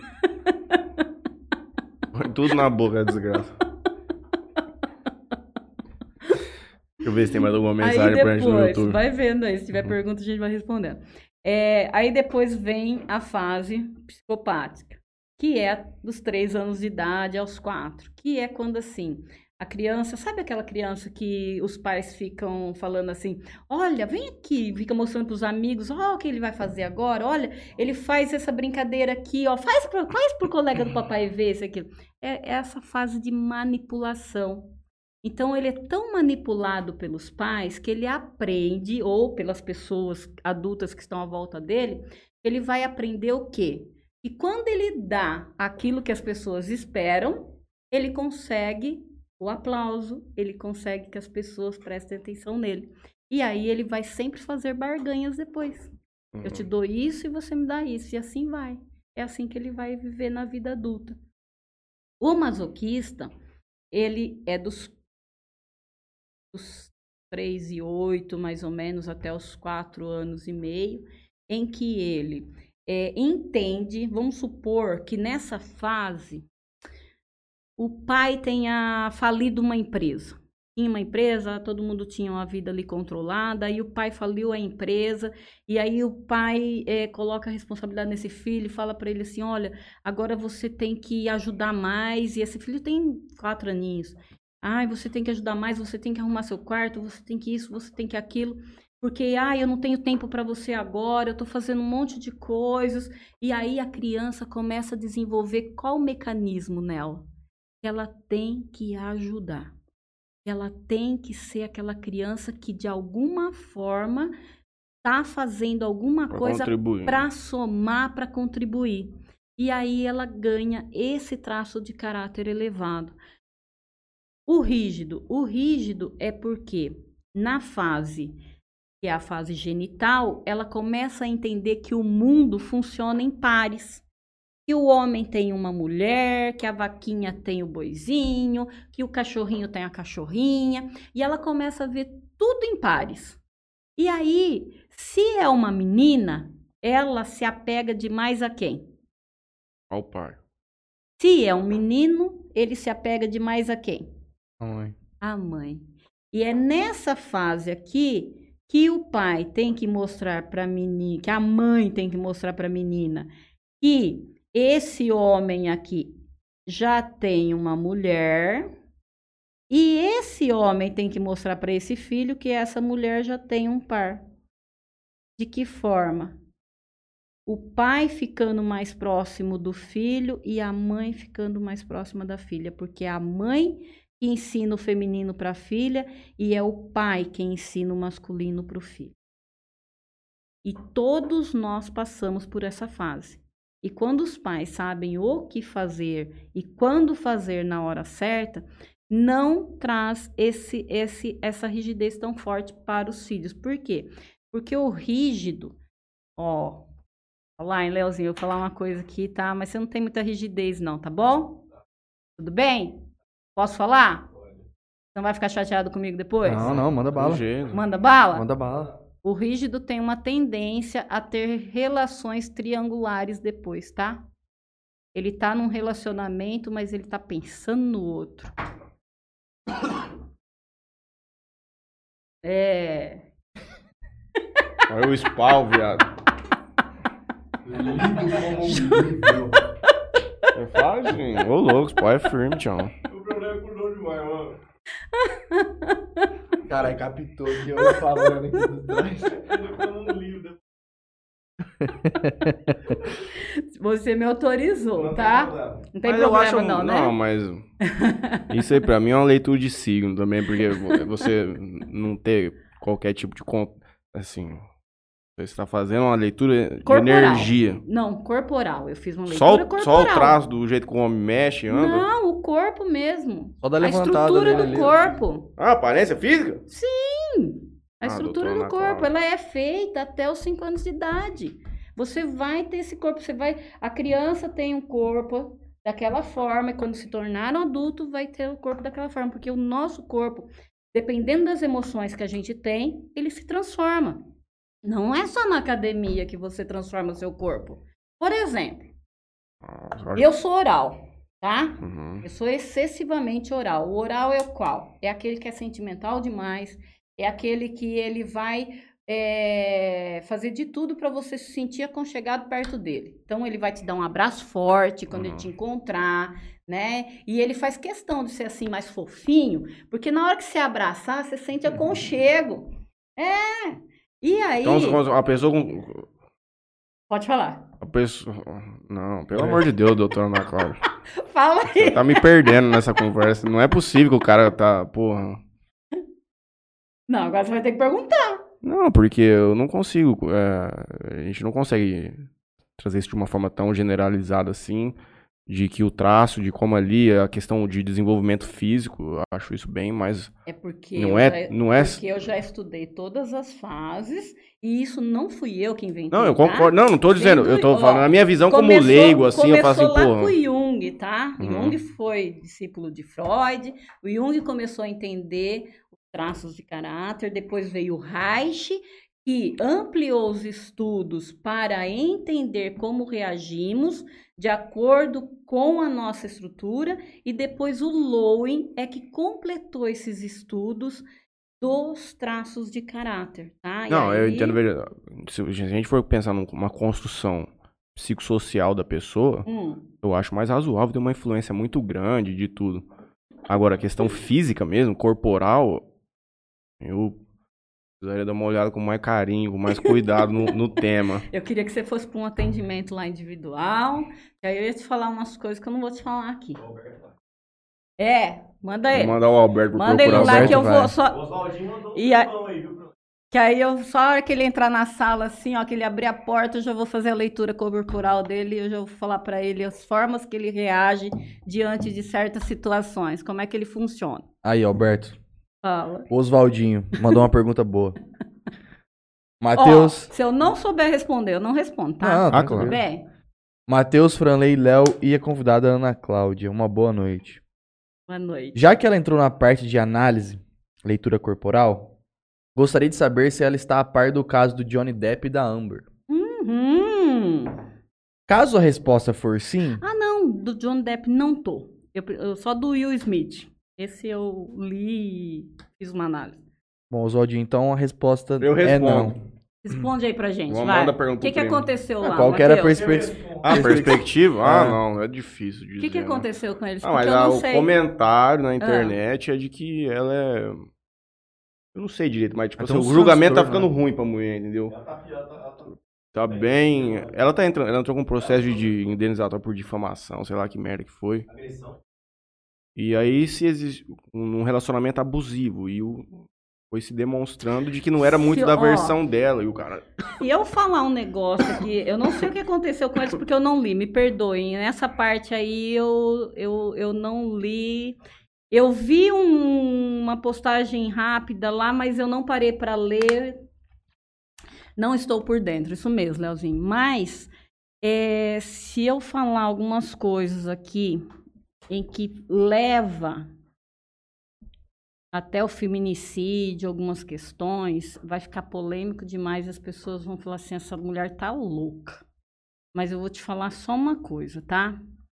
Uma mulher que é casada com um masoquista, tá? Se o cara tiver um traço de caráter masoquista, Qual que é o masoquismo de novo? o masoquista é aquele que é o faz tudo na casa dele, que ele tem que servir, ele tem que ajudar, ele tem que contribuir de alguma forma Uhum. certo? Ele aprendeu a fazer isso quando criança. E ele é a pessoa que suporta muito. Então ele tem assim, ele é forte, ele ou ele é um pouco gordo, porque ele tem que aguentar, ele tem que aguentar a pressão, ele tem que aguen- aguentar as dificuldades.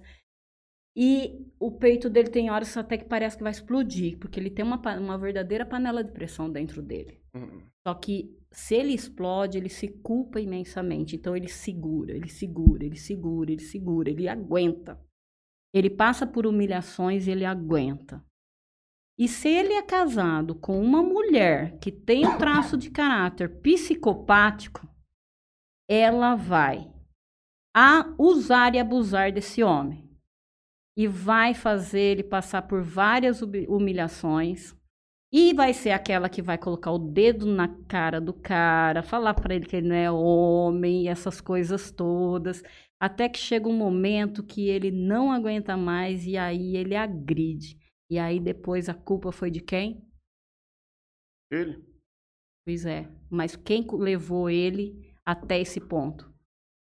Bem complicado. É isso muito complicado, tá?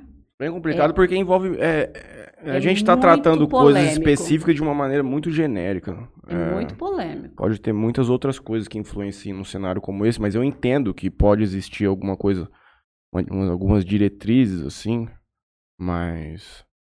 Complicado, né? Porque é complicado.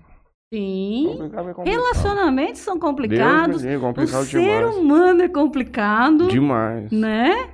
E se a gente, e é por isso que existe o autoconhecimento. Porque quando você se autoconhece, você para de agir dessa maneira. Porque você entende que essa maneira não é uma maneira saudável de ser. Mas se ele nasceu assim desde os 5 anos, não vai mudar. Não é que ele não vai mudar. e ela não vai mudar. Uhum. O traço de caráter não muda, mas eu posso trabalhar a dor do meu traço de caráter e ficar com o que, eu, que ela, com o que me potencializa, porque são as minhas qualidades. Eu sou uma pessoa que faz muitas coisas, eu sou um bom articulador com o meu traço de, de caráter psicopata. Mas eu posso ser tóxico e eu posso ser explosivo. E quando eu entendo de onde vem a dor e como vem, quando eu trabalho o meu autoconhecimento, o meu desenvolvimento emocional, eu fico com o que me potencializa. Sim. Entende? Por isso que as pessoas precisam buscar o quê? Qualidade de vida, autoconhecimento e desenvolvimento emocional. Porque se você não consegue eh, cuidar das suas emoções, você se torna tóxico para as pessoas que estão à sua volta. Sim. Exatamente isso. Já diria o grande ET Bilu, busquem conhecimento. O ET. Mas é, pô, já li muito livro sobre psiquiatria, psicologia, é uma das coisas que eu mais gosto.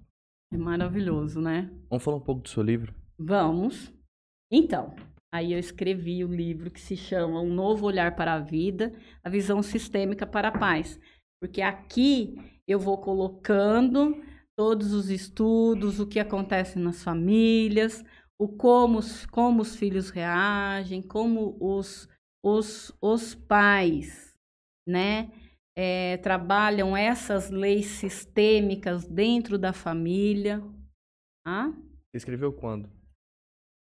Foi agora na pandemia. 2021. Foi, foi agora na pandemia.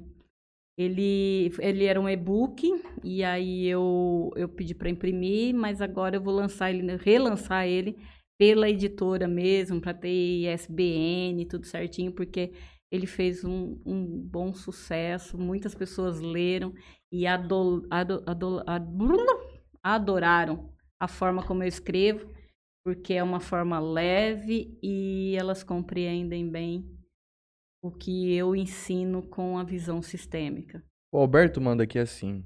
Vai deixar um livro aí com dedicatória pra mim? Vai me ajudar muito com o Davi. Davi é o filho dele. Você tem que ir lá, moço, vai lá. Nada de ler livro, vai ter que ir lá. A Deus pela sabedoria que me guiou até aqui, aos meus pais, aos meus filhos que foram minha grande inspiração para aprender sempre mais, ao meu marido que é muito companheiro, aos meus queridos amigos que sempre me incentivaram a continuar e a todos que de alguma forma fizeram parte da realização deste sonho. Meu forte abraço em cada um de vocês. Qual Deus é o seu? O meu Deus É, é um Deus só, é um Deus só? que é o Deus de todo mundo. Não importa se ele chama Lá, se ele chama Jeová, não é? Exatamente. Eu, eu acredito que ele seja o mesmo Deus para todos. A religião interfere na, na Não. constelação familiar? Não. O Gustavo Albino pergunta assim: a partir de que ano é recomendado crianças é, na terapia ou constelação? É, até de 14 em diante, porque até aí quem deve ir são os pais, não as crianças, Faz sentido. tá? Porque quando os pais mudam os referenciais deles, as crianças diminuem os sintomas. Elas ficam bem. Quando o sistema fica em ordem, o filho fica bem. E isso não quer dizer que os pais têm que ficar por perto o tempo todo. O pai pode trabalhar, a mãe pode trabalhar. Só que se ela der tempo e qualidade para o filho, por exemplo, você não precisa ficar com seu filho no colo o tempo todo para ele ficar bem. Mas se você der para ele 30 minutos de qualidade no dia em que você não está com o celular perto de você quando você está brincando com ele. Porque quantos pais hoje estão lá vendo o filho brincar, mas eles estão aqui, ó, com o celular na mão e Jogando aí ele não está presente. Ou mães que estão amamentando o filho no colo e estão fazendo isso aqui, ó. A criança tá lá, desculpa a expressão, mas a criança tá lá com a teta e ela olhando o celular. Ela não tá presente. Não tá presente. Esse momento é um momento muito importante para o filho, porque é um momento de vínculo. Eu não crio vínculo com meu filho só na gestação. Sim. Eu crio um vínculo com meu filho de amor, de afeto, até aqui quando eu estou amamentando e eu estou olhando nos olhos dele e ele olhando nos meus olhos, porque é o que eles fazem. É, é Eles ficam, fazem um contato de olhar. Uhum. E muitas vezes a a criança ela fica com a outra mãozinha assim acariciando a mãe. E, se aquele, e aquele contato é importantíssimo, Uhum. porque é ali que forma o vínculo saudável, o vínculo amoroso. Eu atendo muitas pessoas que nessa fase não tiveram um vínculo amoroso. Por quê? Porque a dificuldade dela é extrema com a fase oral. E aí ela vai se tornar um eterno dependente, porque a fase oral é uma fase de dependência. E aí vem até a raiz do início das dependências. Dependência amorosa, dependência química, um monte de coisas acontecem Eu já tenho um amigo dessa fase. Começou a se relacionar bem tarde. Ele não foi amamentado. Questão estética da mãe. Aham. E aí, naturalmente, ele é um grude nesse relacionamento. Não, não sei. Não é, é lá de São Paulo. Uhum. Eu conheci lá. Pois é. Você imagina um filho que ele não é amamentado, não é porque a mãe não tem leite, Não. mas sim por uma questão estética, né? E tem, e tem crianças que chegam a ficar no bercinho sozinho, com a mamadeirinha apoiada com uma roupinha. Não tem nem ninguém ali dando essa mamadeira para ele. Então você imagina, tem um estudo muito bacana que você encontra no YouTube, é, que se chama Mãe de Arame. Hum, Você já assistiu? eu já li sobre. É. E em que acontece isso? O macaquinho, ele se alimenta de uma mãe de arame, onde ele vai lá e só toma o leite. E depois tem uma mãe acolchoadinha, fofinha, mas que ela não dá o alimento, mas dá o aconchego. Aí, quando ele fica com medo, que acontece um barulho, ele não vai na mãe que dá o alimento, ele vai na mãe que dá o aconchego. O afeto, o aconchego é importantíssimo. E tem muitos pais que não é culpa deles, tá? Não tô aqui para culpar pai nem mãe. A constelação não faz isso. A gente mostra os fatos que acontecem que causam dificuldades na vida das pessoas e que depois que ela cresce, que se torna adulta, é responsabilidade dela olhar para essas dificuldades. E não é julgar os pais o que não recebeu, é o que eu faço com o que me aconteceu. É a- essa a diferença. Sim, é o que eu sempre falo. O que aconteceu já foi. Você tem que olhar pra frente e tentar resolver o problema. Exatamente. E aí, ah, se você não recebeu, naturalmente vai faltar. Porque também acontece o seguinte: se eu te- tenho 50, eu não consigo dar 70. Uhum. Eu só dou aquilo que eu tenho, né? Então aí o restante sou eu que depois vou buscar o que eu posso fazer para melhorar esse sintoma que está em mim. A responsabilidade é nossa de melhorar, de mudarmos, de buscarmos o conhecimento, mudarmos Uhum. os nossos referenciais. A psicologia é maluco. O Oswaldinho manda uma pergunta aqui, ó. Como identificar um ou uma borderline com, com base nos relacionamentos? Amizade, parentes, namoro, casamento. Só do borderline, eu nunca nem consegui entender direito o que que é essa merda. Então, são vários fatores que vão acontecer aí, tá? É um bipolar, né? É.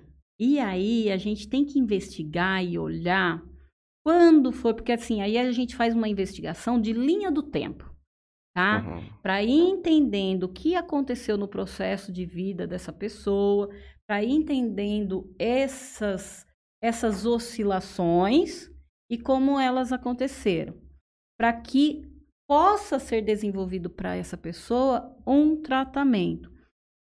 Só que uma das, tá? Uma das, hein? Não é, não é a afirmação 100% aqui do meu caso. Nós estamos falando de generalização. Mas um dos fatores que causam é justamente, ó, aqui tá o meu pai e aqui tá a minha mãe, tá? Eu ter uma dificuldade de relacionamento aqui, em que em alguns momentos eu tive que dizer que eu amava só o meu pai, em outros momentos eu dizia que eu amava só a minha mãe. Eu vou ter uma divisão interna e interna, tá? Sentimental, de um conflito, que eu vou oscilar muitas vezes por causa dessas funções não estarem em ordem aqui dentro de mim. Senhor acredita que pode ter algum tipo de falta de compensação química dentro da pessoa mesmo? Má formação cerebral? Falta algum, algum elemento que, que conduza também para cenários como esse? Do borderline, não. E sistemicamente, não. Não tem essa explicação. O nenhum tipo de, de, de aflição Tem, o sistema consegue enxergar. Tem, o autismo, por exemplo, é Ah. tem da gestação, né? Então tem, tem as alterações químicas todas e tem o fator genético e epigenético agora, né? Celularzinho na mão. E vem, e vem a epigenética também, que a epigenética é, é numa família, é, por exemplo, tem uma tendência a ter é, células, todos nós temos os- as células cancerígenas, mas por que que um tem e o outro não tem? Porque o cromossomo, um ativou e o outro não ativou, que é da epigenética. Que vai causar essa oscilação e essa diferença, né? Então, tem várias questões. É, porque como somos seres humanos, Mateus, a gente não pode afirmar o 100% em cada sintoma. É preciso investigar o pegando um sistema. Porque se não investigar o sistema, você não entende qual é a causa. E cada um Sim. tem. O grande problema é você descobrir qual é a causa da, É, da mas situação. investigando você consegue. Nesse livro aqui que eu li, a questão do macaquinho, a hipótese da felicidade, encontrando verdades modernas em ensinamentos. Pois é, Chama coloca- Jonathan Haidt. É um, coloca- é um, psi- um Como que é psiquiatra. o sobrenome? Jonathan Haidt. tá. H-A-I-D-T. Pois é, coloca aí que o pessoal se ficar curioso em saber um pouco mais sobre a mãe de, de arame e a mãe de, de Hum, pano, cadê lê esse livro? livro aí. Separei um que- livrinho novo aqui pra eu ler. se você quiser conhecer sobre o que eu te falei aqui de traço de caráter, leia o livro Bioenergética de Alexander Lowen. Lá ele vai te explicar tudo sobre Best seller. o traço de caráter.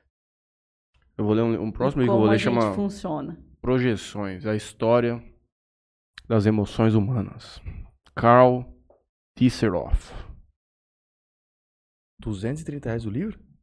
O, ele é em inglês, o, o capa dura sim, capa comum 100, no Kindle 50 reais. Ave Maria. É. Sua mãe mandou assim, Mateuzinho. Espero que o Mateus queira fazer a consulta. Ser cético nem sempre ajuda.